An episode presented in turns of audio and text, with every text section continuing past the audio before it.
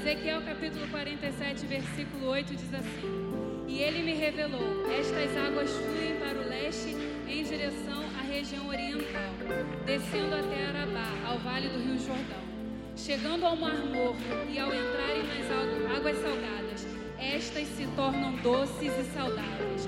Por onde o rio passar, haverá todo tipo de animais e de peixes, porquanto essas águas límpidas fluem para lá saneiam as águas salgadas, de modo que onde o rio passar, tudo ganhará vida. O rio do Senhor vai passar aqui nessa noite e tudo aquilo que estava morto em sua vida, o espírito de vida irá trazer vida nessa noite em nome de Jesus. Amém.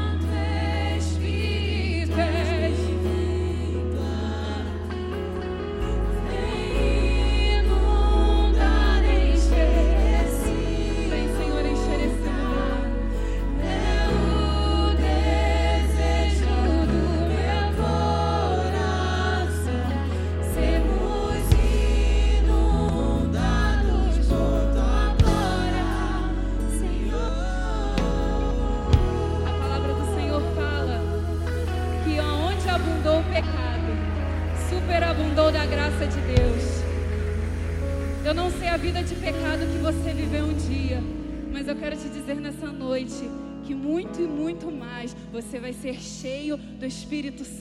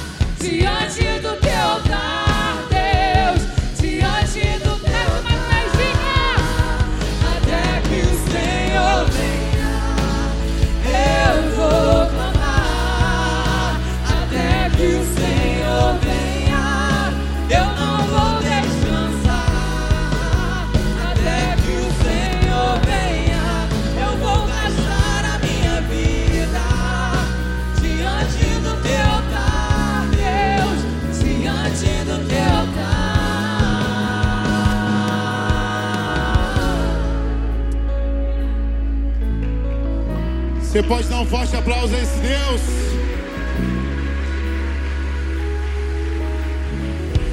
Aleluia! Você pode se sentar. A paz do Senhor Jesus para você, família RN. A paz do Senhor Jesus para você que nos visita. Vou pedir para você não sair agora, não ir no banheiro, não beber água. Segura um pouquinho aí. Que quantos foram abençoados até aqui? Diga eu fui.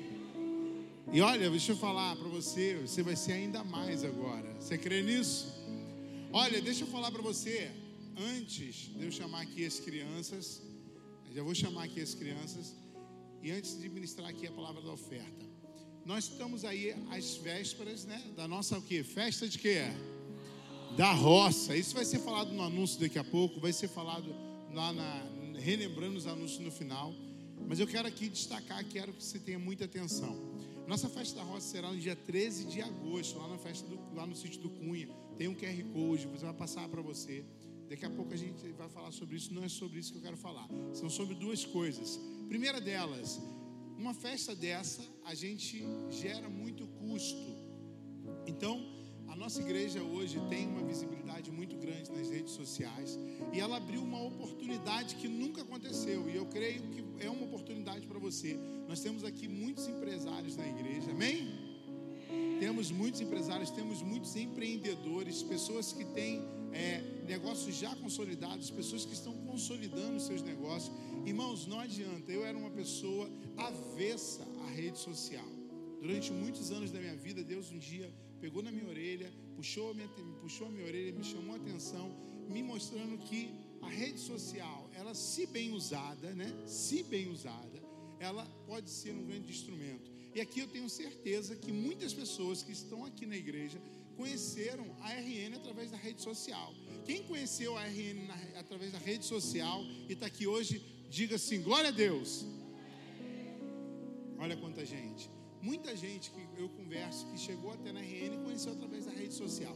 Então, a nossa igreja tem uma visibilidade muito grande e nessa festa da roça, nós nós abrimos a oportunidade de termos patrocinadores, tá bom?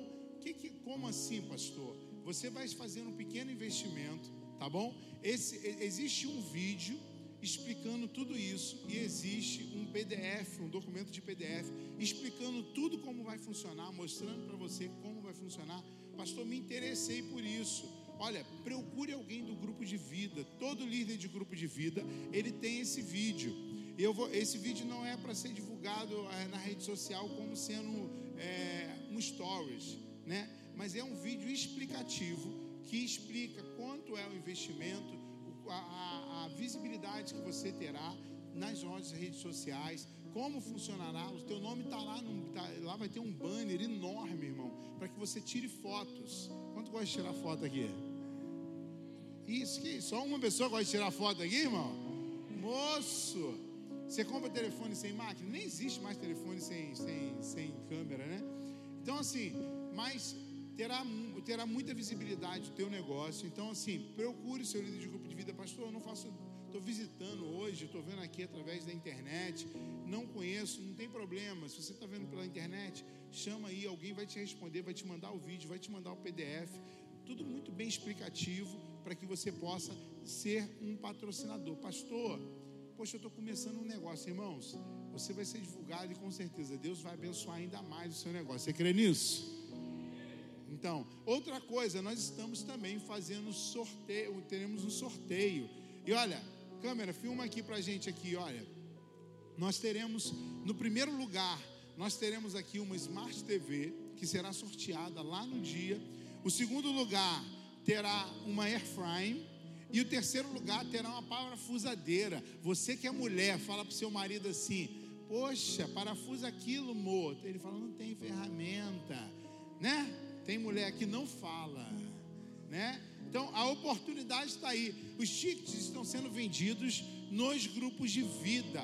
E a partir da quinta-feira, presta atenção, a partir da quinta-feira que vem, todas as quintas e todos os domingos até a festa da roça, teremos uma mesa de fora com pessoas vendendo tickets também. Então você que é do grupo de vida, você pode ir lá pegar, você pode vender. Você que não faz parte de um grupo de vida ainda, você pode também procurar alguém da igreja, alguém do MOR. Pastor, estou visitando, quero comprar, quero concorrer. Vai ser sorteado lá no dia, tá bom?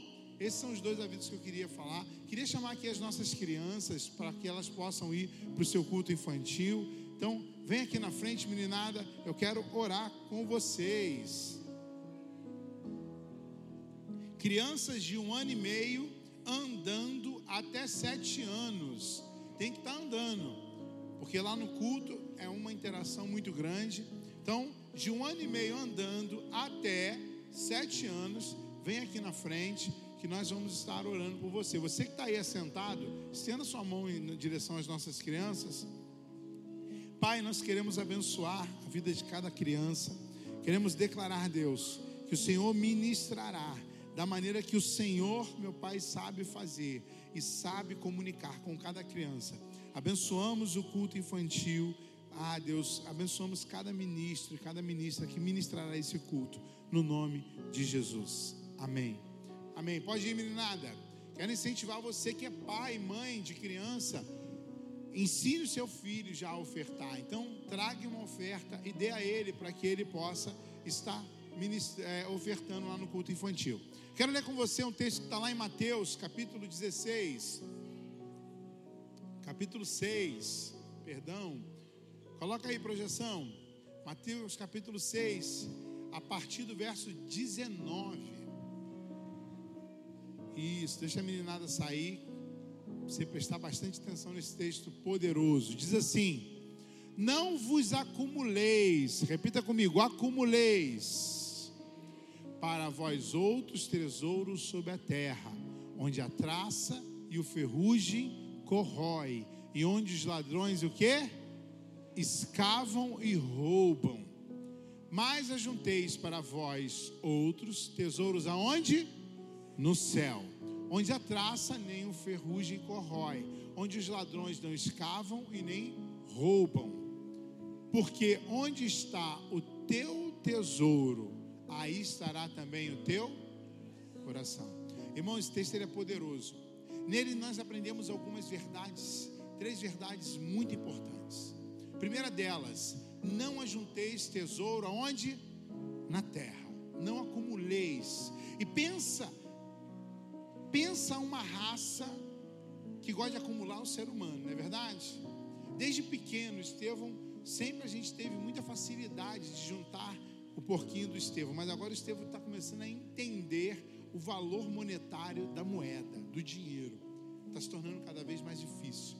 Um dia desse ele ganhou uma oferta, e aí eu virei para ele e falei assim: é, Vamos lá, você comer um negócio que a pessoa deu, falou: oh, vou te dar aqui vou pôr um pix aí de 50 reais para o Estevão aí de oferta para ele tomar um sorvete. Aí eu virei, ele falou, caraca, 50 reais. Falei, é. Aí eu falei, tem que tirar os 5 do dízimo. Ele, não é. Falei, então vamos lá tomar um sorvete, dá até para nós dois. Ele, não, vou guardar. Porque ele queria comprar as cartas Pokémon, né? Agora virou febre, né? As cartas raras. Eu tô craque, irmão. Tô quase virando um, um, um coach de carta Pokémon. Então, assim, a, a, gente, a gente, desde pequeno, nosso coração ele é inclinado a acumular. Só que a Bíblia fala, lá em Mateus capítulo 6, não acumuleis tesouros aqui na terra, porque aqui o ladrão, ele pode roubar. O ladrão, ele pode levar. Essa semana eu roubei, eu roubei, ó. É isso, irmão. Eu vendi meu carro, né? Aí o cara queria me dar um grande volume de dinheiro, de, de recurso em dinheiro. Eu virei para ele e falei, irmão, eu nem pego em dinheiro. Conheço a pessoa. Você, você vende pelo, pelo. No caso, eu vendi pelo LX. Você não conhece a pessoa? Eu falei, não, a gente vai marcar no shopping, que lá a gente vai no banco. Eu não sei se é falso. Porque um ladrão ele pode roubar e às vezes a gente guarda aquilo com tanto carinho, a gente junta, junta, junta. Aí vem um miserável e fala: perdeu. É, perdeu, acabou, foi embora. E a Bíblia fala isso. Mas além do ladrão, tem a traça que come, o ferrugem que corrói. Não é verdade? Já viu aqui, você com certeza já viu notícias de pessoas que guardaram o seu dinheiro em lugares que depois perderam, a traça comeu, o dinheiro perdeu o valor. E a Bíblia fala: olha, tome muito cuidado, não faça isso. Mas ela fala: o contraponto de não juntar na terra é juntar aonde? No céu. É, a Bíblia fala: junta no céu, porque lá não tem ladrão, ou seja, repita comigo: Deus não é ladrão. Pastor, que heresia. É, às vezes a gente acha que Deus quer roubar o nosso dinheiro. É, às vezes Deus nos, nos convida a dar passos de fé que a gente fala para Deus: Deus, tu não me conhece, parece que tu está interessado no meu dinheiro. É, a gente não afirma isso com a palavra, mas as nossas atitudes refletem exatamente isso, porque a gente não confia no Deus. E aí, olha interessante, e aí depois do versículo a seguir, ele fala: Olha, aonde estiver o teu tesouro, vai estar o teu coração. Irmãos, olha que terceiro ensinamento maravilhoso. Não ajunta na terra, ajunta no céu. E olha, tome muito cuidado, porque onde estiver o teu tesouro, vai estar o teu coração. E aí você pensa assim, pastor, eu ganho salário mínimo, pastor, eu estou desempregado, pastor, eu ganho muito, mas o meu tesouro não está, o meu coração não está nisso. Eu afirmo para você que, independente do valor, o teu coração pode estar. E prova disso é quando você não é fiel. Quando você não dizima, você está dizendo para Deus: o meu coração está nesse tesouro. Não interessa se é um salário, meio salário, 30 ou 100 salários. É, a infidelidade, ela é manifesta através do amor ao meu bem, aquilo que é nosso. E deixa eu te falar, irmãos, quando você não dizima, quando você não é um dizimista fiel, porque existe aquele que dizima um mês, a escala do dízimo dele é 12 por 36. É um mês sim, um mês não, um mês sim, um mês não. É, esse também, o coração dele também está no dinheiro. O coração dele não consegue ser fiel. Alguém que é casado, vem cá, meu amor, vem cá, meu amor, me obedece, mulher que falar grosso. Estou casado com essa mulher, esse ano fazem 21 anos. Casei bem, né? Minha coroa, 44 anos, ó, tchutchuca. Olha, você aceitaria se um mês eu traísse você e um mês não? Claro que não, né? Pô, mas eu te amo. Você não acredita? É. Às vezes a gente age assim com Deus. A gente diz, Senhor, meu coração não está na riqueza, mas eu não consigo ser fiel. E deixa eu te falar, meu irmão, se você não é fiel, você é o que? Infiel. É, a Bíblia ela gosta de paradoxos. A Bíblia ela é totalmente fundamentalista no que se refere à fidelidade, porque a Bíblia diz, Jesus diz, aquele que não ajunta comigo, ele faz o quê? Espalha. Aquele que não é por mim é? É. Aquele que não é crente, que não é frio nem morno, ele vai ser o quê? Vomitar. Mas, cara, não dá. A Bíblia não me aponta para meio termo. Ou eu sou fiel, ou eu sou infiel. Ou meu coração está nas riquezas, ou não está. Irmão, deixa eu te falar. Deus, em 15 dias na minha vida, fez em relação a finanças o que ele não fazia há mais de 20 anos. Foi uma construção de fidelidade. Sabe por quê? Porque meu coração, nosso coração lá em casa, nunca esteve no dinheiro. Nunca. E deixa eu te falar, quando o nosso coração está no dinheiro, a gente faz conta. E deixa eu te falar, conta, não, Deus não é Deus de conta. Repita comigo, Deus não é Deus de conta. Deus é o Deus de fidelidade. Quando você começa a olhar e falar assim, Deus, esse mês não dá para me dizimar, esse mês não dá para me ofertar. Deus, como que eu vou dar uma oferta de fé? Você está fazendo conta e Deus está falando, não faça conta. Não faça conta. Apenas obedeça. Há um, há um mês atrás, Deus me fez dar uma oferta de fé que eu nem, que se eu fizesse conta, eu nunca daria. Eu nunca daria. Eu simplesmente ofertei. E vou te falar, meu irmão, deixa eu te falar. Eu, depois daquela oferta, os céus se abriram. Sabe por quê? Porque quando você se fica fazendo conta, pastor, eu está mandando ser imprudente? Não porque o próprio Jesus falou: uma imprudente um dia deu tudo que tinha, e tudo que ela tinha era duas moedas. E Jesus falou o quê? A única oferta que eu reconheço é daquela imprudente. Então deixa eu te falar, meu irmão, muitas das vezes nós queremos milagres financeiros, mas queremos ser prudentes, e a prudência é o nome que nós damos ao amor aos nossos recursos. Então tome muito cuidado. Tome muito cuidado, porque aqui nessa igreja nós desafiamos a você viver uma vida de fé também na sua vida financeira. E nós temos diversos testemunhos. Quem já viveu o extraordinário de Deus na vida financeira, dá um glória a Deus. É, irmão. Para viver o extraordinário, não adianta que sua oferta terá que chamar a atenção de Jesus. Queria convidar você a se colocar de pé. Eu quero orar pela tua vida, meu irmão. Talvez você precise ser corajoso. Talvez o medo impere ainda dentro da sua vida financeira. Talvez você fique fazendo contas. Quando Deus está falando, obedeça. Levante sua oferta. Talvez você não tenha uma oferta, levante suas mãos. Eu quero abençoar a tua vida financeira.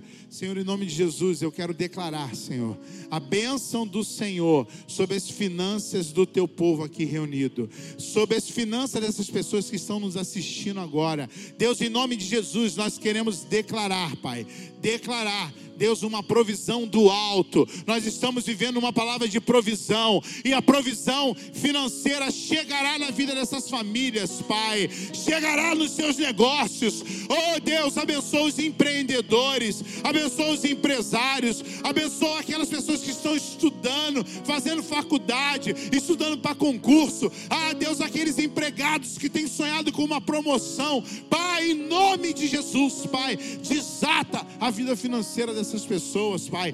Deus, e que a provisão chegue sobre os nossos celeiros, Pai, no nome de Jesus. Saia do seu lugar e traga a sua oferta de fé no nome de Jesus.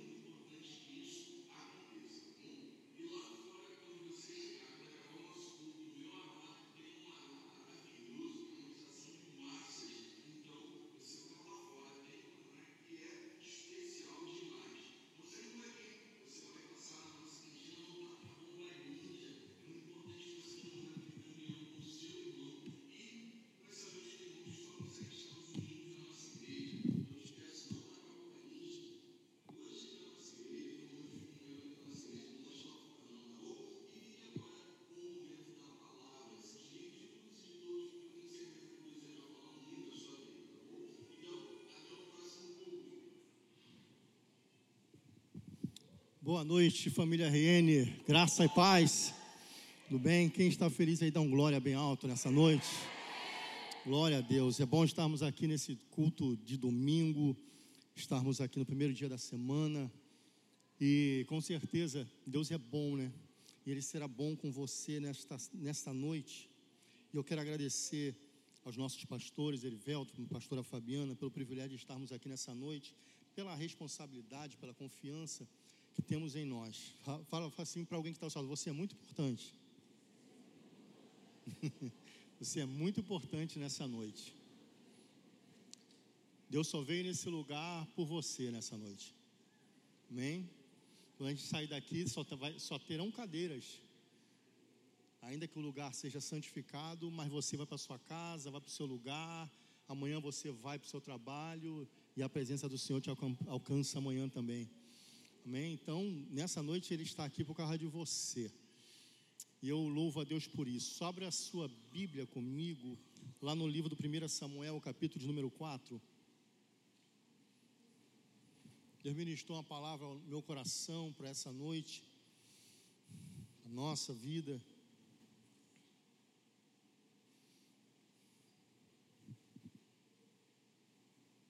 Primeira Samuel, capítulo 4, o versículo de número 15 em diante, diz o seguinte: Era Eli da idade de 98 anos,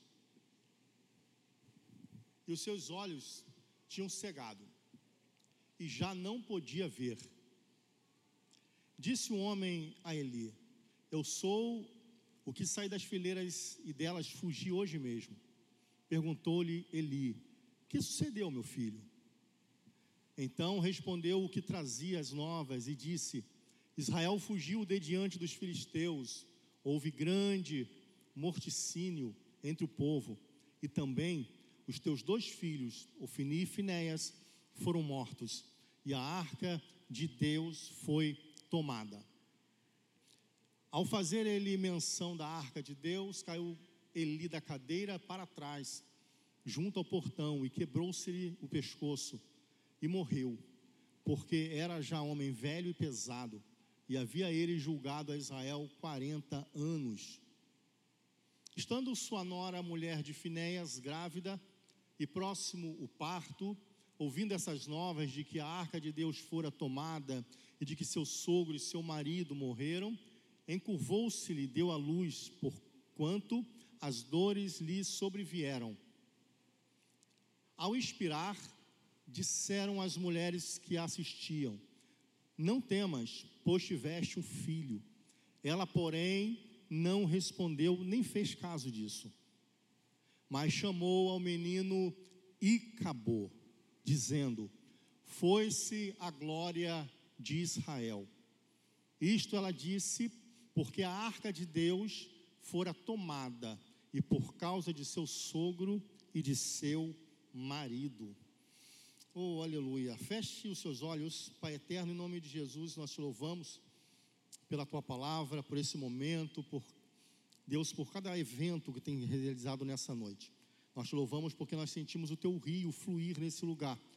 Como fomos, como cantamos, e não só porque cantamos, é porque sentimos e declaramos, ó Pai, que nós estamos abertos, estamos, ó Pai, é, submissos a esta, a este rio, a estas águas nessa noite continue a operar de forma poderosa, que essa água venha inundar a terra do nosso coração e fazê-la fértil nessa noite, porque a semente da palavra não será perdida, ela vai prosperar 30, 60 e 100 vezes mais nessa noite, em nome de Jesus Cristo. Quem pode dar um glória bem forte? Aleluia. A leitura é meio extensa, né? Mas você vai entender. Nós vamos entender. Eu quero começar nessa noite é, afirmando algo que é muito inerente à Bíblia, é muito assertivo. Quando a Bíblia de Gênesis e Apocalipse, ela sempre vai me mostrar que Deus, o desejo de Deus é habitar no meio do seu povo, desde o início. Repita, comigo, repita para esse irmão que está ao seu lado, me ajude nessa noite e fale assim para ele: Você sabia que o maior desejo de Deus é habitar no meio do seu povo. Você sabia? Continue. Você sabia que ele não só habita no meio, mas através de Jesus, na nova aliança, ele habita dentro. Glória a Deus. O maior desejo de Deus foi habitar no meio. Nós vimos isso desde o Éden. A Bíblia diz que na viração do dia Deus se apresentava, a voz de Deus inundava o jardim, e aonde até o dia onde o pecado entra e há essa separação, uma vergonha. Agora nós vamos ver a história de Israel. Você conhece a história? Mais de 400 anos de escravidão. O povo, Deus ele, ele, ele tira o povo dele, o povo de Israel, de, um, de 430 anos de escravidão Através de Moisés, com um braço forte, eles atravessam o Mar Vermelho, né, enfrentam um deserto numa caminhada de 40 anos. E você sabe por quê? Por causa da dureza, por causa da rebeldia do povo. Eles peregrinam nesse deserto 40 anos no deserto. Né? Mas Deus, no meio desse deserto, Deus não, não os desampara. No meio desse deserto, Deus deseja é, uma casa para fazer habitação, uma casa para se manifestar, uma casa para que a glória dele se manifestasse, ele descesse naquele lugar. E o nome dessa casa era o tabernáculo. Quem já ouviu falar em tabernáculo? Tabernáculo era a casa de Deus no deserto. Até no deserto, Deus instrui a Moisés a construir um tabernáculo. Esse tabernáculo tem algumas, alguns cômodos, eu não quero me ater a, a todos os cômodos, esse tabernáculo, Deus deu uma planta, Deus deu uma estratégia, Deus fala de alguns acessórios, também não quero me prender aos acessórios do tabernáculo, eu só quero me prender ao Santíssimo Lugar e à arca do concerto, a arca da aliança, que representava que representava para o povo de Israel a sua presença. Vai-se Deus, Deus escolhe. Deus escolhe um objeto, Deus escolhe um, um material palpável para que o povo acreditasse que aquele material simbolizaria durante toda a existência, porque foi para isso que ele fez, que aquele objeto é, denotaria a presença de Deus naquele lugar. É. O objeto foi feito de madeira, madeira fraca, mas o problema não é o material, o problema é aquilo que reveste o material. Você entende isso? Não, não, não, importa como você entrou aqui nessa noite, qual o nível da fragilidade que você entrou aqui essa noite, o importa é o revestimento que está te alcançando nessa noite. Porque o Senhor opera através do, na sua fraqueza o poder dele em todas as áreas. Fale para alguém, meu filho, não importa como você entrou aqui nessa noite, mas o Espírito Santo vai te pegar nessa noite, vai te revestir nessa noite, e você vai sair daqui banhado em ouro. Quem acredita nisso? Era uma madeira frágil, mas era banhada em ouro. Vai dizer que não está valendo nada, Arilson. Meu Deus do céu, relógio aqui, ó. Comprei no camelô não, né? Porque eu não gosto, né? Mas não é de marca, tá, mas bota ouro aqui, meu filho. Vai falar que ele foi comprado ali na Renner. Vai, não vai nada. Botou ouro. A Bíblia diz que nós somos vasos de barro com algo poderoso dentro de nós. Fale para alguém, me ajuda nessa noite como profeta. Deus te levantou como profeta. E nessa noite você vai entender isso. Deus te chamou, Deus te chamou para que você ministrasse para que você liberasse uma palavra que vai mover a tua geração. Oh, aleluia! Eu vou entender isso. O tabernáculo vai criado para isso. O tabernáculo havia vários utensílios e Deus escolhe o santo lugar e lá você vai botar uma arca da aliança. Né? Eu vou querer entender isso e nessa noite eu quero rapidamente estar baseado neste tema, restaurando a glória de Deus nessa geração. Restaurando, repita para alguém bem alto e fala assim: Deus te levantou levantou nessa geração para fazer uma, um reboliço através da glória dele. Ponto final. Ponto final. Por quê, pastor? Porque a, a, a, Deus sempre quis habitar no meio, Deus sempre quis estar dentro, Deus reveste, Deus dá ouro, né? a arca era, era um projeto maravilhoso, né? que protegia o povo, simbolizava a presença de Deus, porque eu quero entender isso. A Bíblia vai dizer lá em segunda, lá na, melhor dizendo, lá em Hebreus 9:4, eu acho que eu não passei, que vai falar que dentro dessa arca existia alguns fundamentos, existia um vaso com maná, um vaso de ouro com maná, existia a vara de Arão. A vara de Arão foi uma confirmação do ministério tanto de Arão como de Moisés, e também havia as placas dos dez mandamentos que Deus escreve para Moisés. Então, dentro dessa arca simbolizava a voz de Deus, a presença de Deus e a glória de Deus. O interessante não é a presença somente, o problema é a glória de Deus. Nós podemos estar aqui reunidos, a Bíblia é inteira interessante que ela vai falar que aonde tem dois ou três reunidos no seu nome, ele se faz presente. Ele está aqui nessa noite, glória a Deus, tem mais de dois nessa noite, mas o interessante é que é para a glória de Deus se manifestar, não é a quantidade, a, a, o negócio para a glória de Deus se manifestar é a motivação que você veio nessa noite, é aquilo que Deus vai receber de você nessa noite. Pastor, o culto estava fraco, o louvor não gostei, o pregador, o problema não é o altar, o problema é a tua motivação, o problema é como você entrou, o problema é o que você está oferecendo. Aleluia. Fala para alguém que está ao seu lado assim, eita. Alega esse coração, crente. Já que veio, faz direito. Pastor, peguei Uber, paguei Uber, eu vim a pé, eu vim de bicicleta, eu pedalei, eu vim, eu gastei combustível, já que eu estou aqui, faz direito. Porque do, no modo, pastor, é que a gente faz, a glória se manifesta. Não adianta eu me reunir com você e a glória não se manifestar, a glória tem que se manifestar. O problema é que as gerações elas vão mudando e os princípios vão sendo esquecidos. Eu quero falar de quatro gerações nessa noite, restaurando a glória de Deus para essa geração. Por quê? Porque geração muda. A geração muda. O texto que eu li com você é tão interessante. Mas antes disso, Números 10, 35 e versículo 36, eu quero que você veja o quanto importante era para o povo de Israel a presença daquela arca.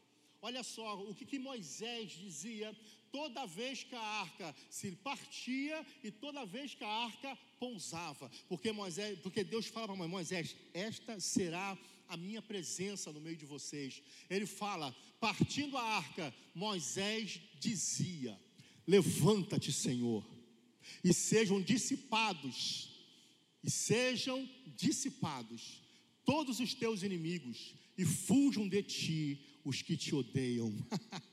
Essa presença está na tua vida nessa noite.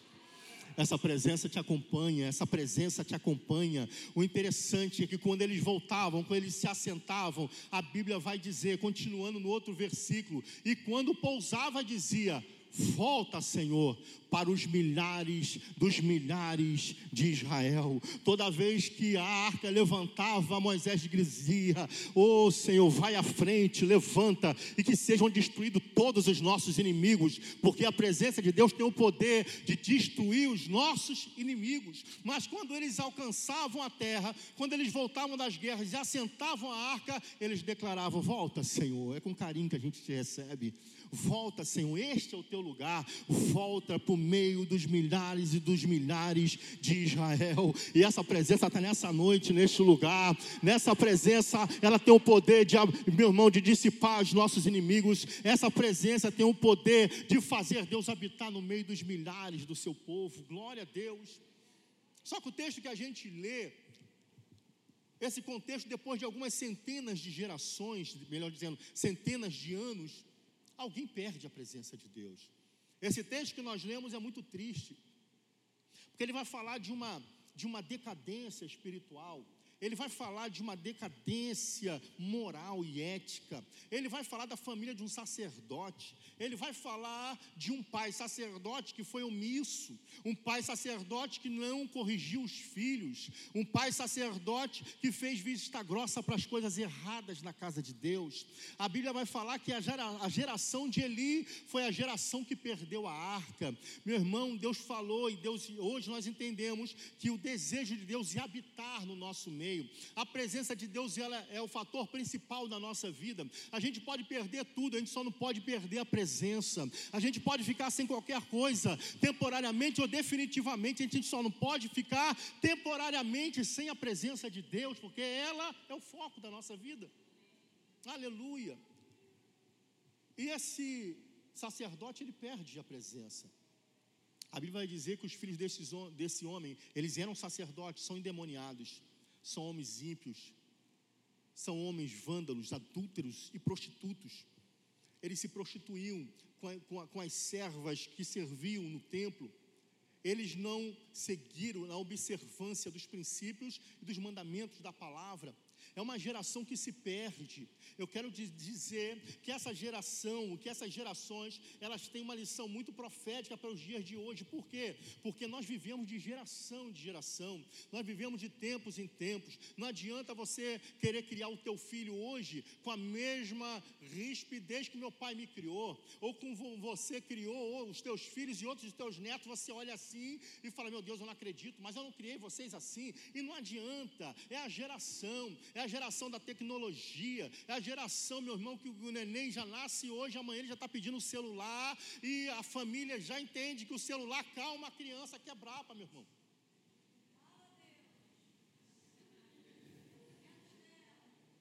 A gente vai falar de geração, a gente vai falar de mudança. Falar de geração é falar, é falar de radicalismo. E nós falamos que no passado era uma coisa e hoje é outra. Eu quero te dizer, as gerações mudam, mas Deus não muda.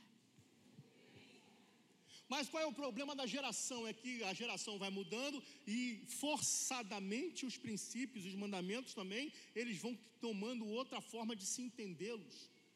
A geração de Eli perde a presença. A geração de Eli, eles brincam com aquilo que é sagrado e santo. A geração do sacerdote Eli perde na guerra aquilo que era santo.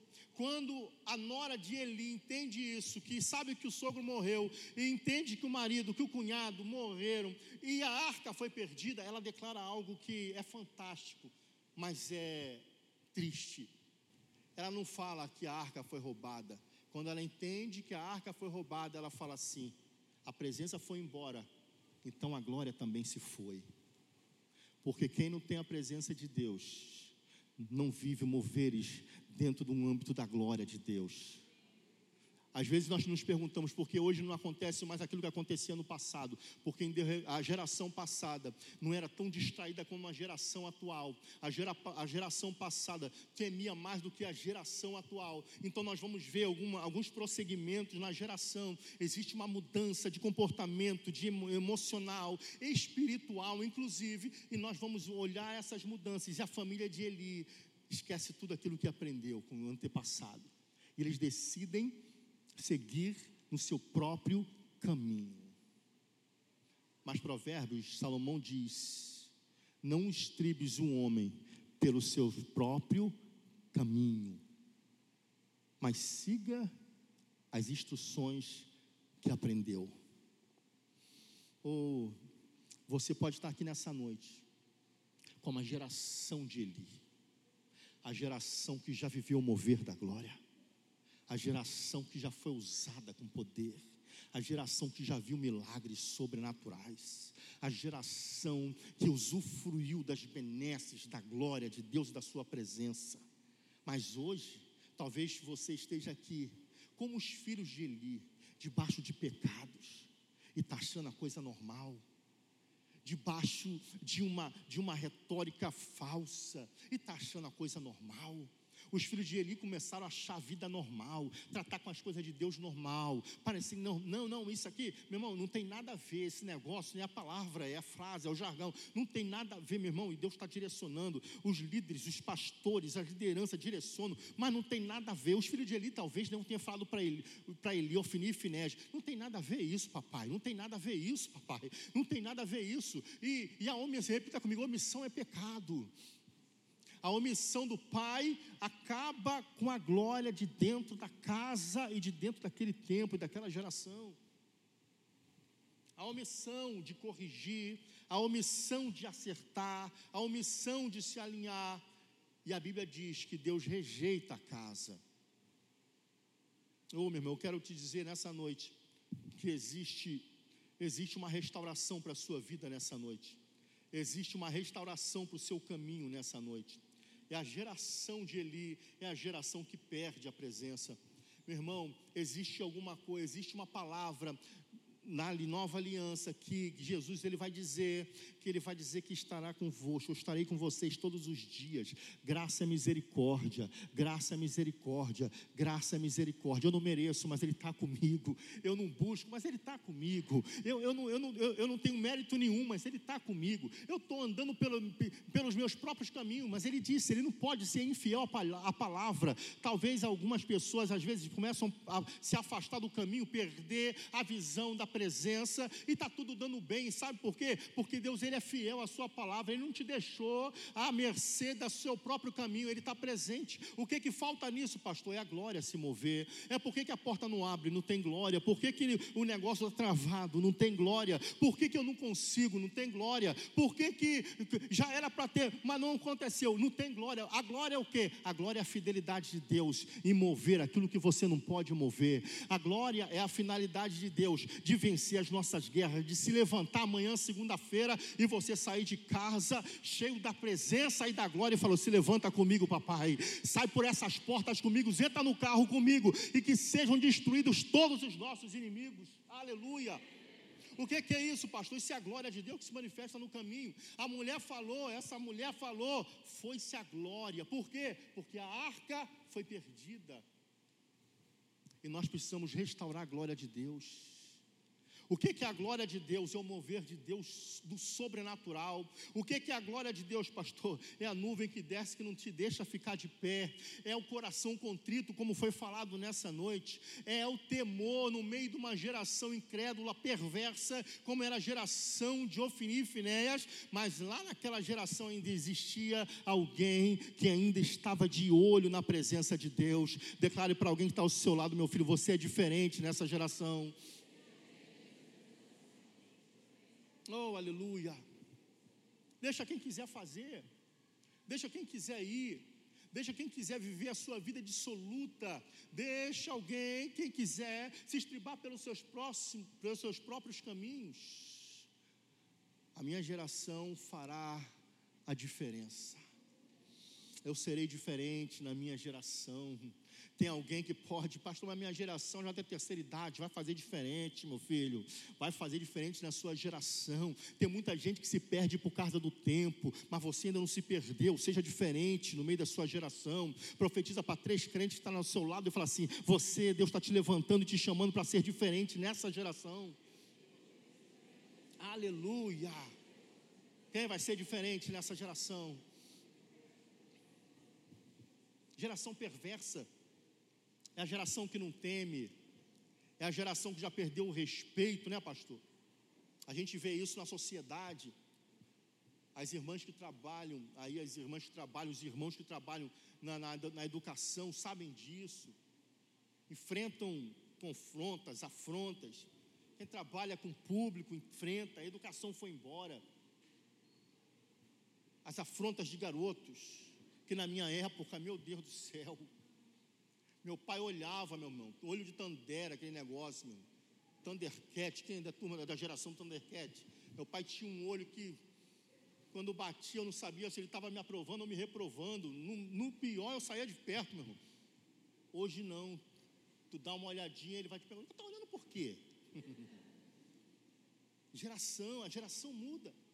A geração perversa, como Cristo falou com aquela geração incrédula que não conseguiu expulsar o demônio do garoto. Geração perversa é aquela geração que foge aos princípios, aos caminhos de Deus.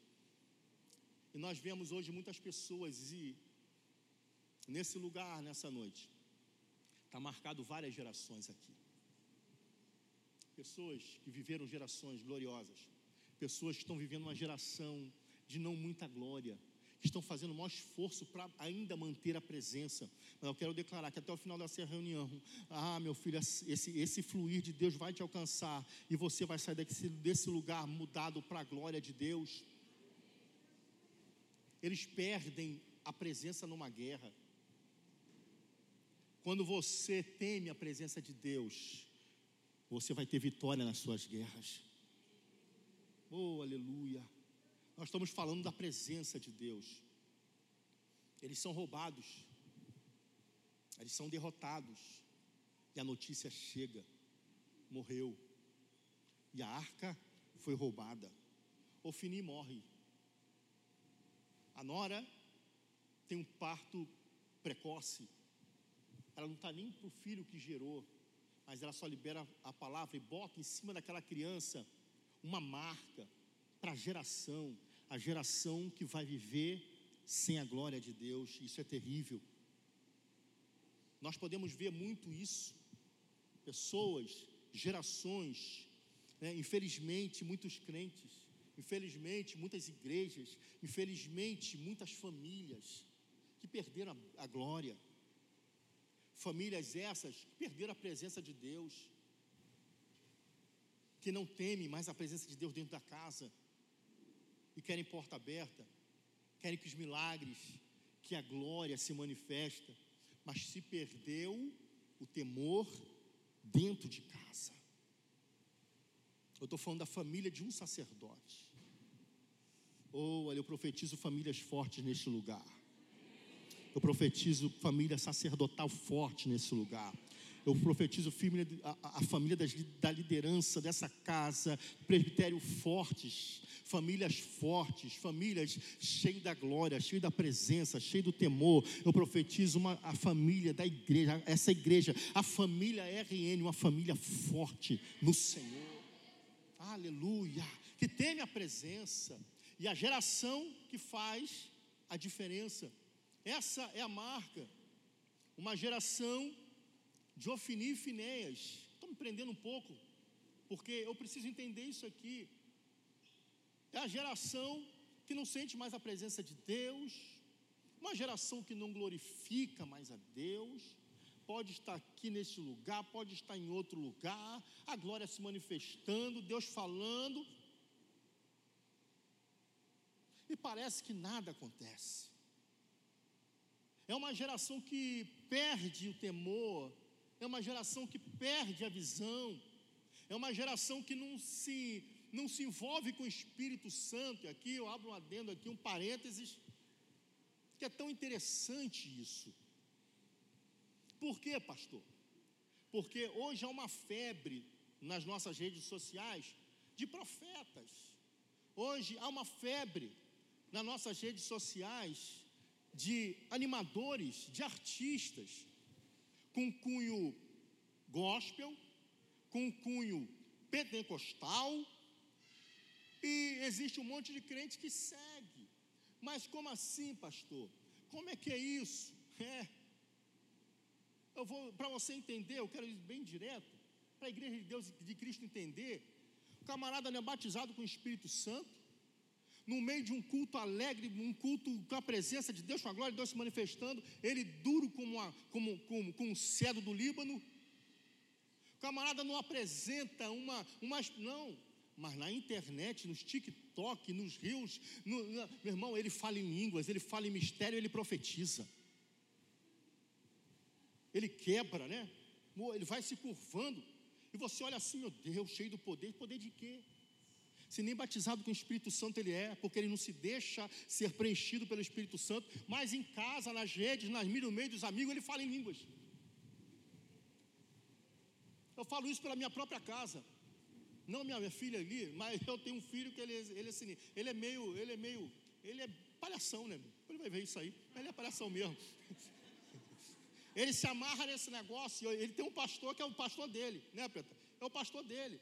Meu irmão, é a madrugada varando e ele vai ali, ô oh, glória, aí ele labaço, e ele vai falando mistério junto. Ele é o meu pastor.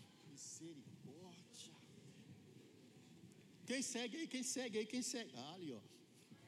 aí, pastor. Mas eu nunca vi ser envolvido com a glória de Deus e eu olhar e falar assim: Espírito Santo.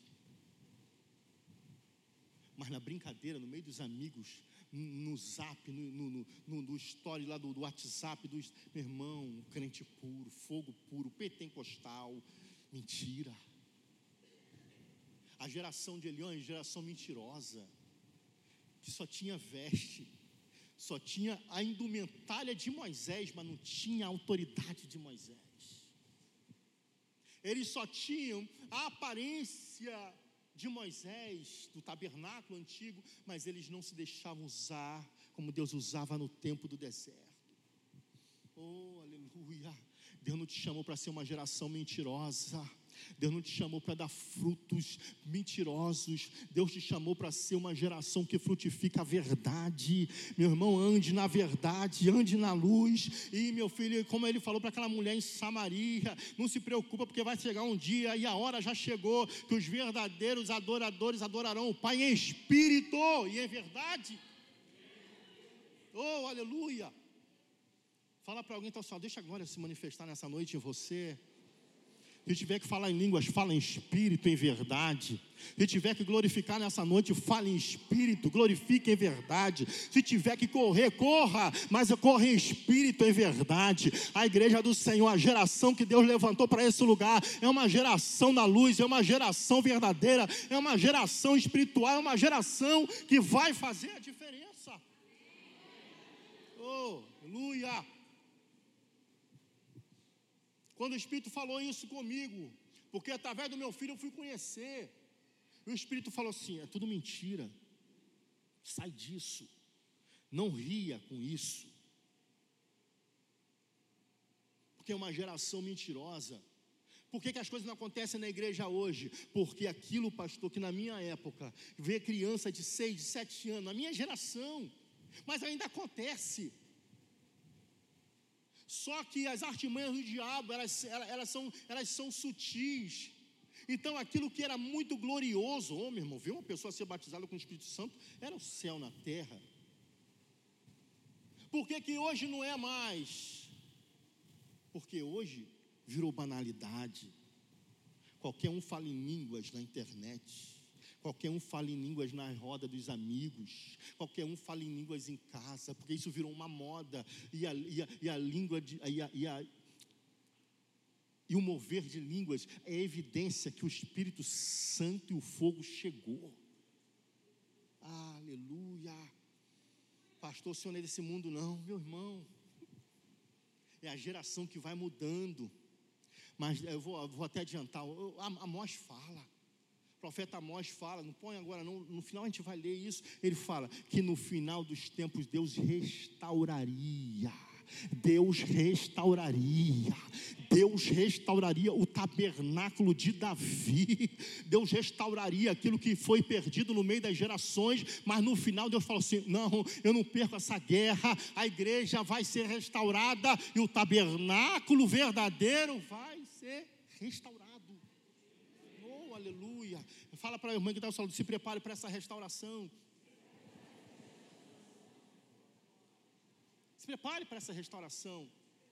Que geração que a gente pode estar vivendo hoje, pastor? É a geração que governa sem a presença. Tem alguém que já viveu a presença e abandonou a presença. E existe uma geração que não está nem aí para a presença. Eu, eu, eu, consigo dizer e costumo dizer que são simpatizantes da fé. São pessoas que estão no nosso meio, são pessoas que vêm aos nossos encontros, são pessoas que estão aí, mas elas não se decidem. Elas acham que não precisam.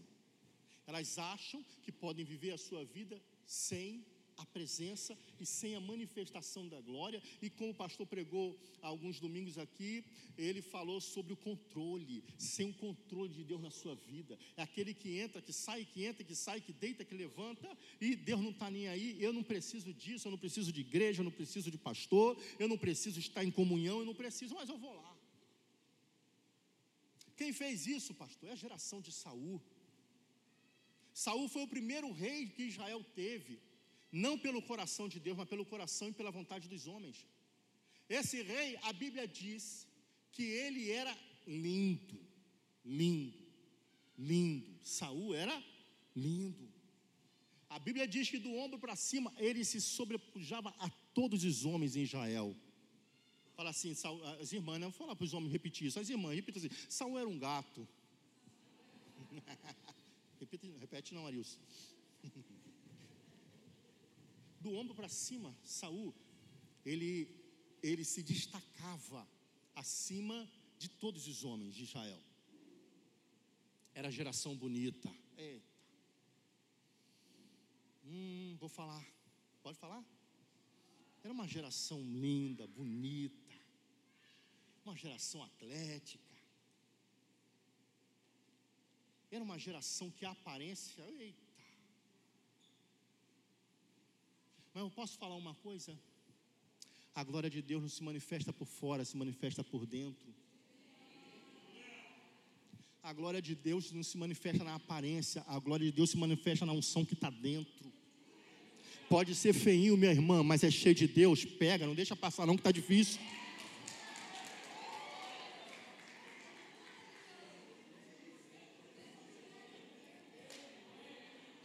Pastor, mas não é, mas ele, essa, ele não faz parte dessa geração. Meu irmão, Deus levantou alguém da geração que é temente a Deus, da geração que adora a Deus em espírito e verdade. Ele só não tem a carcassinha de Saul, mas é Davi, é Davi, é Davi, é Davi, é Davi, vai frutificar. Oh, aleluia. Não toque aí, já resolve o problema aí agora mesmo. Já fala para o Feinho, ó Feinho, quero falar contigo no final do culto. Estou profetizando não, né? É ungido, é cheio, é vaso. Você vai prestar atenção na história de Saul, na geração de Saul. Você vai ver que durante quase 40 anos que ele reina, ele nunca teve a preocupação de trazer a volta, a arca de volta. Fala, pra, fala comigo assim: a arca estava fora de Israel há quase 100 anos. O primeiro rei de Israel reina quase 40 anos. E ele não teve a preocupação, a preocupação. Ele não projetou, ele não sonhou trazer de volta a presença de Deus para Israel. Eita. Você sabia que existe uma geração assim? Podem estar até aqui nessa noite.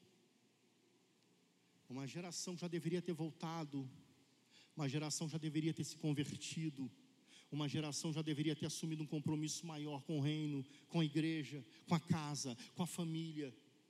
Uma geração que não se governa, uma geração que deixa Deus governar, uma geração que não está nem aí para Deus, para as coisas de Deus, para a obra, para o reino de Deus. Saul era assim, ele só era rei. Sabe por que ele é rei? Porque ele foi escolhido por homens, mas a vista engana. Deixa Saul. Saul reinou 40 anos sem um projeto de trazer a presença de volta. Eu quero falar para pessoas específicas aqui nessa noite. Está na hora de voltar, meu filho. Eu estou falando para pessoas específicas aqui nessa noite. Está na hora de voltar. Está na hora de, tá na hora já começar a entender nessa noite que Deus te trouxe aqui para entender que a presença dele precisa ser prioridade na sua vida de novo, de novo. E Deus está falando com alguém aqui, meu filho, tu está andando do teu jeito, é por isso que está desse jeito. Do teu jeito fica do teu jeito. Mas quando você, de novo, de forma simples, voltar, voltar, começar a projetar a presença de Deus, começar a voltar para Deus novamente, as coisas vão se abrir diante dos teus olhos e as coisas vão começar a se resolver. Isso é uma palavra específica para alguém nessa noite. Saúl é assim. Eu não sei o que, é pior: perder a arca ou governar sem a arca? Se eu perdi, Jefferson, eu corro atrás. Se eu não governo, não me faz falta. Mas eu quero dizer para alguém que acha que Deus não está fazendo falta, eu vi isso, eu era adolescente, eu nunca mais esqueci. Se você acha que não precisa de Deus, chega em casa e fala: Deus, desliga a minha tomada no céu. Eu quero ver você sustentar a sua vida sem a permissão dele. Desliga. Desliga. Desliga. Fale para alguém que está ao seu lado. Fala para alguém que está ao seu lado. A geração de Saul foi desligada. Conforme a gente diz hoje, conforme a gente diz hoje, foi o quê? Can? Eita, cancelou. Saul morreu. Saul morreu. Saul morreu.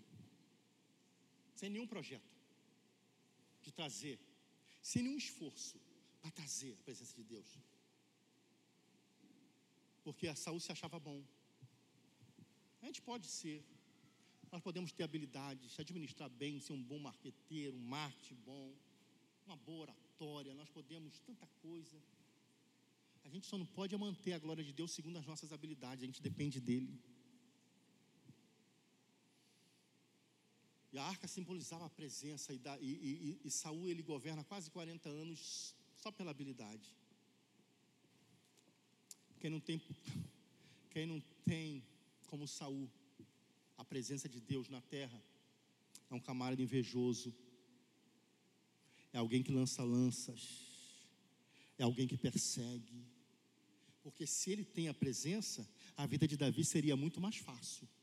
Mas como a presença não está com ele, já está com Davi, eu tenho que perseguir Davi, para ver se Davi morre, para ver se Davi não cresce, para ver se Davi não prospera, para ver se o propósito que Deus tem na vida de Davi é interrompido.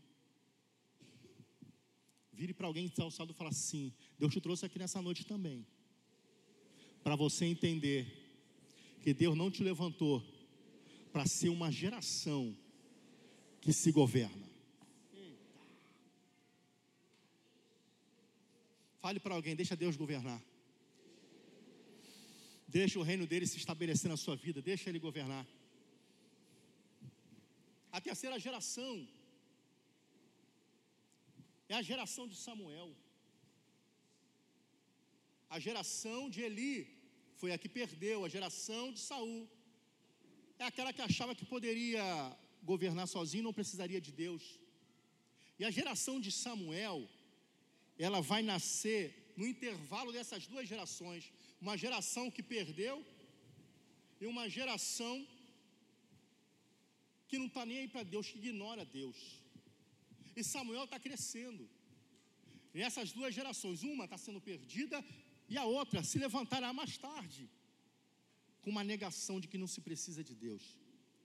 A geração de Samuel é a geração que entende que mesmo que exista Ofini, Finéias e casa de Eli, eu ainda consigo olhar as lâmpadas da arca. Ah, por, pastor, porque eu trabalho, o senhor não sabe o ambiente que eu trabalho, deixa ele se perder e você continua olhando para a arca. Pastor, o senhor não sabe a empresa que eu trabalho, a casa onde eu moro, o senhor não sabe a rua onde eu moro. Meu irmão, não interessa isso, continua olhando para a arca, para a arca, para a arca. Você não nasceu para ser um, um, influenciado pelo mal, você nasceu, a geração nasceu para ser uma influenciadora de Deus e do reino dele nesse tempo. Pastor, mas a tentação, meu filho, a Bíblia diz que o pecado vai bater a porta todo dia e cabe a nós dominá-lo. Quem domina é quem está cheio. Quem domina é quem está olhando para a arca. Quem domina é quem não perdeu a presença. Quem domina é quem está cheio da glória. Oh, aleluia. Glória a Deus. Fala para esse irmão está ao seu lado. Meu irmão, receba a glória de Deus nessa noite. Seja envolvido pela glória de Deus nessa noite. Seja fortalecido pela glória de Deus nessa noite. Seja esclarecido pela glória dele. Aleluia.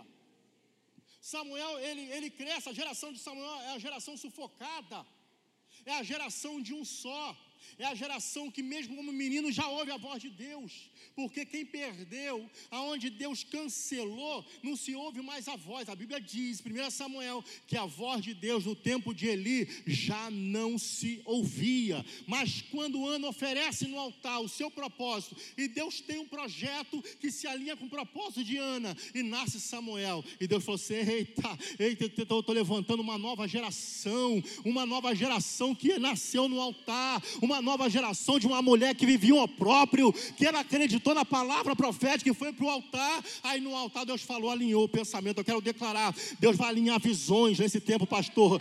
Pastor, Deus vai alinhar visões. Quem estava perdida vai voltar. A gente que estava ferida vai ficar curado. Tem gente que estava, meu irmão, sem direção, sem propósito, vai se achar nesse tempo. Oh, aleluia! O que, que é isso, pastor? A geração sufocada. A geração de Samuel foi a geração que clamou. A geração de Samuel foi a geração que, que, que reclamou a presença de volta. Ei, Saul, depois, ei, Saul, a presença.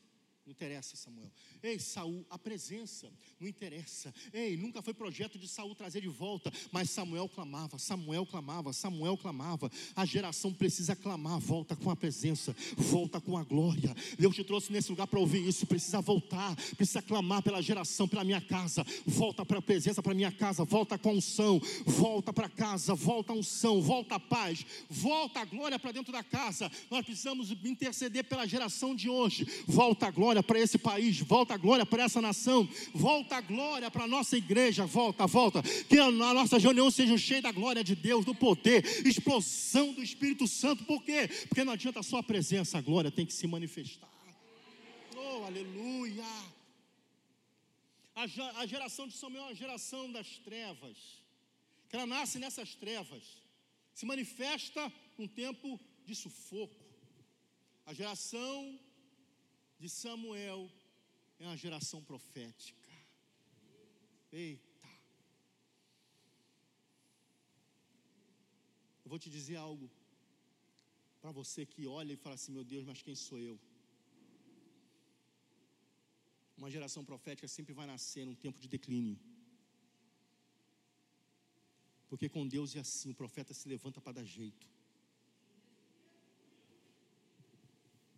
Profeta se levanta para apontar mesmo. O profeta se levanta para mostrar o caminho.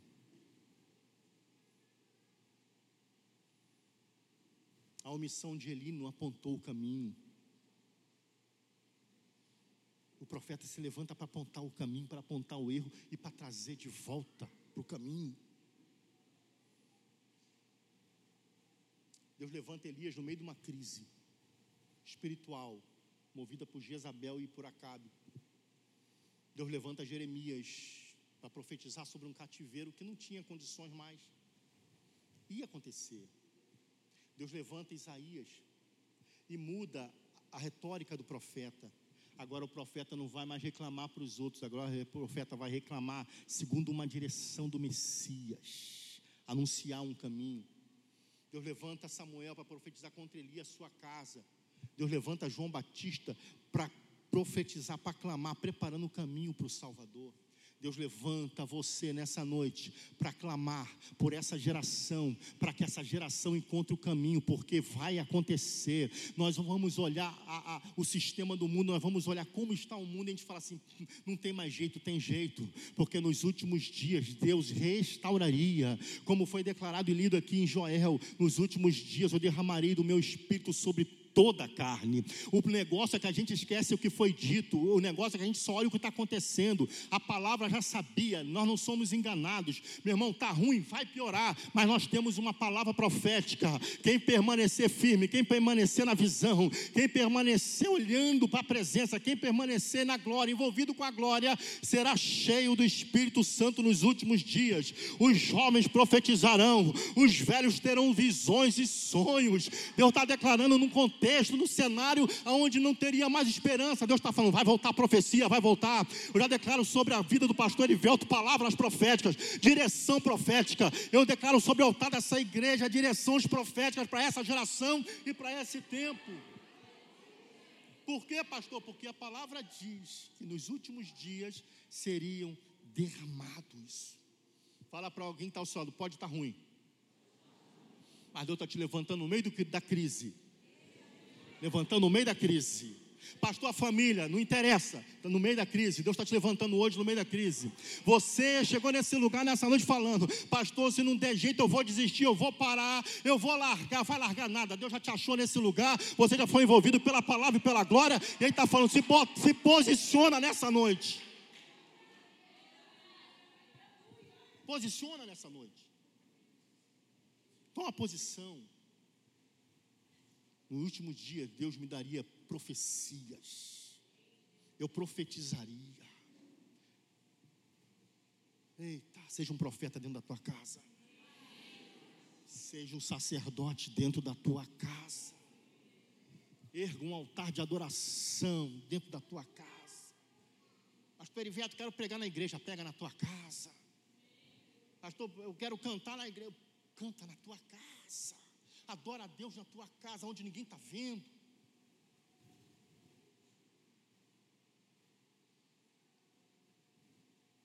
diabo não respeita a aparência. O diabo respeita a unção que você carrega. Isso é para tudo. Fala assim, você. Fala para alguém assim, se você tiver intimidade, logicamente. Você é até bonitinho, ou bonitinha. Vai que tu chama de feio, irmão, não volta mais, né? Não, você é até bonitinho e bonitinha. Mas Deus está. Mas Satanás não respeita isso, ele respeita o que está dentro de você. Seja restaurado nessa noite. Seja restaurado nessa noite. Em meio a uma geração pecaminosa, uma geração incrédula, Deus levantou alguém. Deixa-me te dizer nessa noite. Existe uma geração que Deus está levantando para fazer voltar, fazer voltar, fazer voltar, fazer voltar.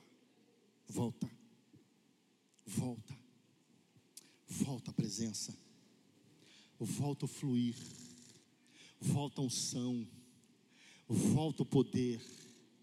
Faz de novo, faz de novo. Quem tem esse clamor comigo nessa noite, faz de novo.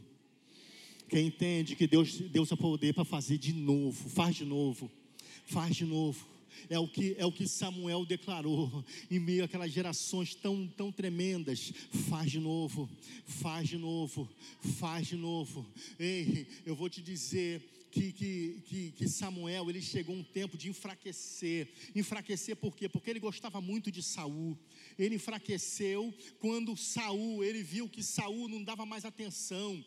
Saul fazia o que queria. Saul não dava mais atenção à voz profética, já estava ruim de ouvido, de ouvir. Assim como alguns podem estar nessa noite, vem, vem, não ouve, porque não é só escutar, é ouvir com a voz do Espírito. E eu vou te dizer, aí Saul, melhor dizendo, Samuel, ele se entristece, ele se entristece ele fala assim: parece que não tem mais jeito, parece que o fim chegou. Aí Deus volta para Samuel assim receba essa palavra nessa noite. Ele volta para Samuel e fala para Samuel: Samuel, porque você ainda está choroso por Saul, porque você ainda está choroso, porque quem não quer se consertar, ninguém anda ficando chorando no meio do caminho o tempo todo. A decisão de consertar é sua, ou você volta ou você não volta. Aí Deus chega e fala assim, fala assim para ele, para quem? Fala para Samuel: Está choroso porque se eu já rejeitei Saul. Eu quero te dizer que Deus não te rejeita por causa de Jesus da aliança da cruz.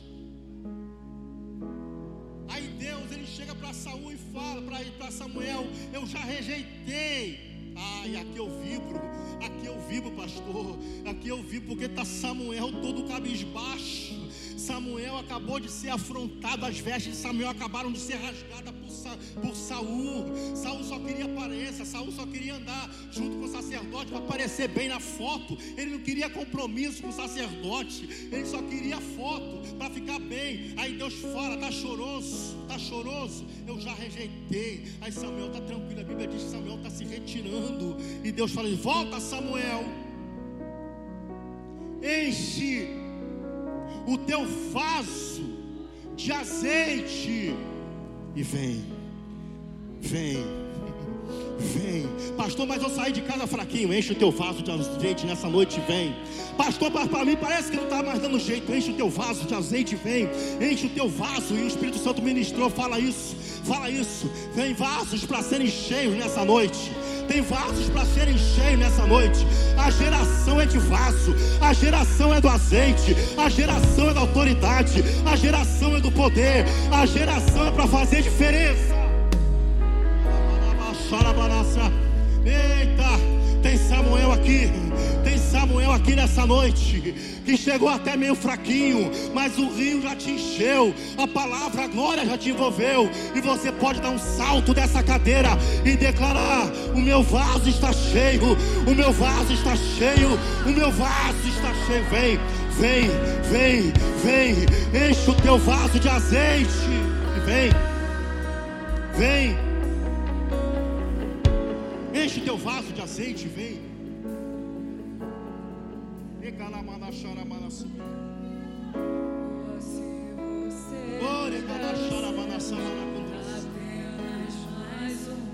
Enche, enche, enche, enche, enche, enche, enche o vaso nessa noite.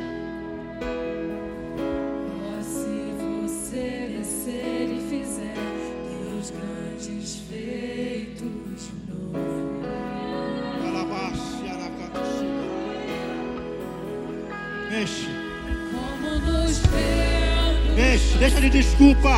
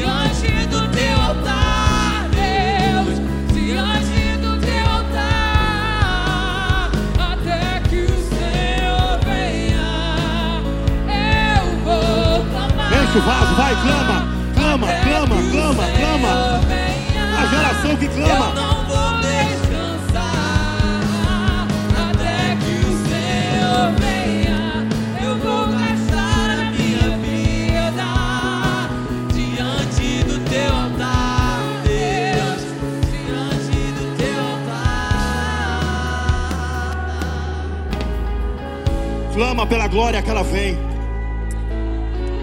A ordem de Deus para Samuel foi Samuel encher. Enche o teu vaso. Deus poderia ter feito algo sobrenatural e algum vaso de aljava de Samuel transbordar, mas ele falou: enche, enche, enche. Você precisa vir e encher o teu vaso nessa noite.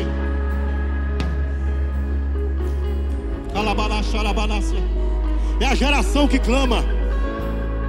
É a geração que clama. É a geração inconformada do jeito que está.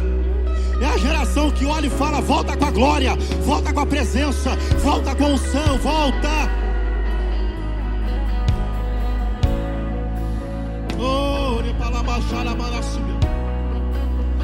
Pai eterno, nessa noite nós queremos declarar sobre a vida da tua igreja, sobre a vida dos teus filhos. Enquanto eu oro, enche o teu vaso e vem nessa noite. Em nome de Jesus. O Senhor está levantando nessa geração. O Senhor está levantando nessa noite uma geração inconformada em não mais viver na tua presença. Uma geração inconformada em não mais viver a tua glória.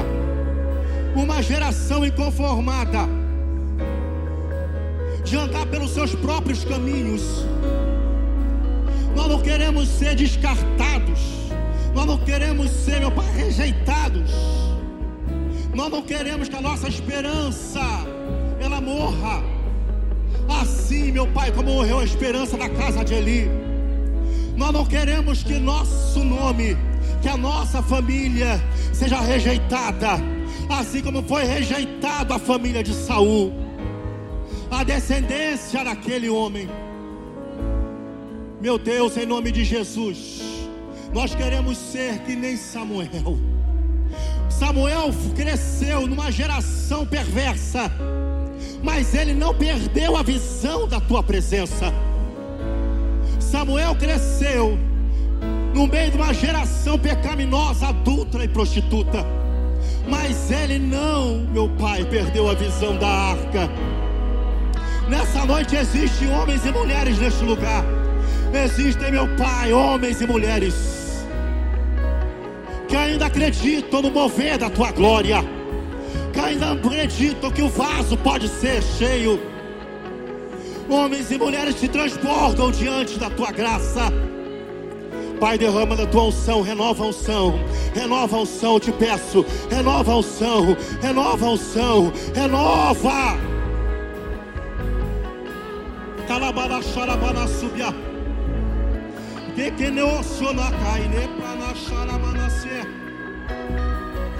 Traz visão nessa noite. Confirma a tua palavra que no final dos tempos os jovens teriam visões, velhos profetizariam. O teu espírito está voltando, a glória está voltando, e nós declaramos nessa noite uma geração cheia da tua presença. Nós declaramos agora família cheia da tua glória nós declaramos o caminho, a nossa estrutura, a nossa jornada.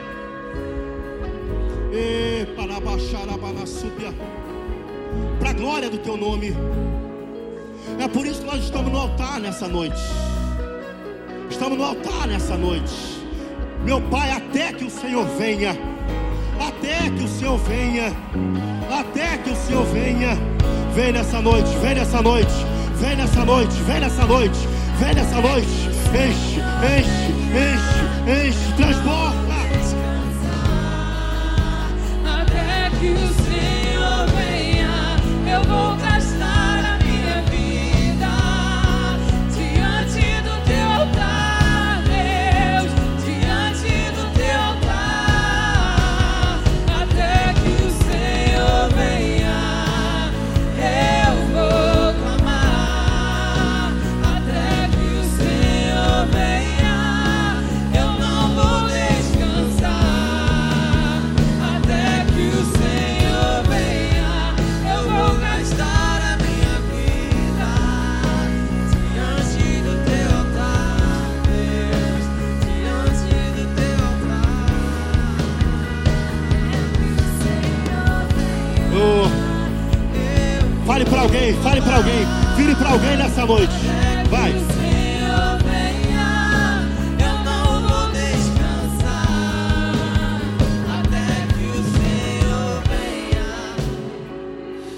alguém nessa noite, vira, vira, você que ficou no banco aí. Enche o teu vaso. Você que está aqui na frente, seja cheio. Vira para alguém, pega na mão. Vira para alguém, pega na mão. Vira para alguém, pega na mão. Você que está aqui na frente, se levanta, se levanta. Já encheu, Deus já te revestiu. Deus já te alcançou. Volta, volta. Fica de pé, você que está aqui na frente.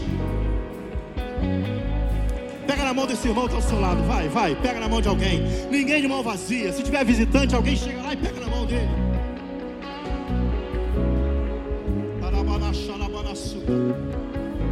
Repita, repita bem alto com ele assim. Repita bem alto. Repita assim. Eu vou profetizar sobre a sua vida nessa noite. Fale para ele, fale para ele. Eu vou profetizar sobre a sua vida nessa noite. A partir dessa noite, com tudo aquilo que Deus já tem feito na tua vida nessa casa, se prepare.